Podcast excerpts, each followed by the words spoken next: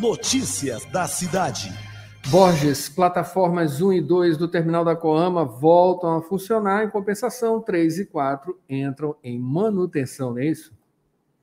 Exatamente, Adalberto. O funcionamento das plataformas 1 e 2 foi retomado aí nesta segunda-feira. Plataformas do terminal de integração do bairro da Coama, aqui na capital. Esses espaços, a gente lembra, estavam interditados, interdição aí que aconteceu em março, ocasionada por um desabamento, a estrutura metálica em parte do telhado caíram na ocasião, por conta aí acabou acontecendo em função do período chuvoso. O volume das chuvas acabaram provocando essa situação, levando a essa situação, e o que colocava em risco a, a, a, o pessoal, as pessoas que fazem uso daquele espaço, que de acordo aí com a, a SMTT, que é a Secretaria Municipal de Trânsito e Transporte, são em média aí cerca de 80 a 100 mil passageiros que fazem uso daquele local todos os dias.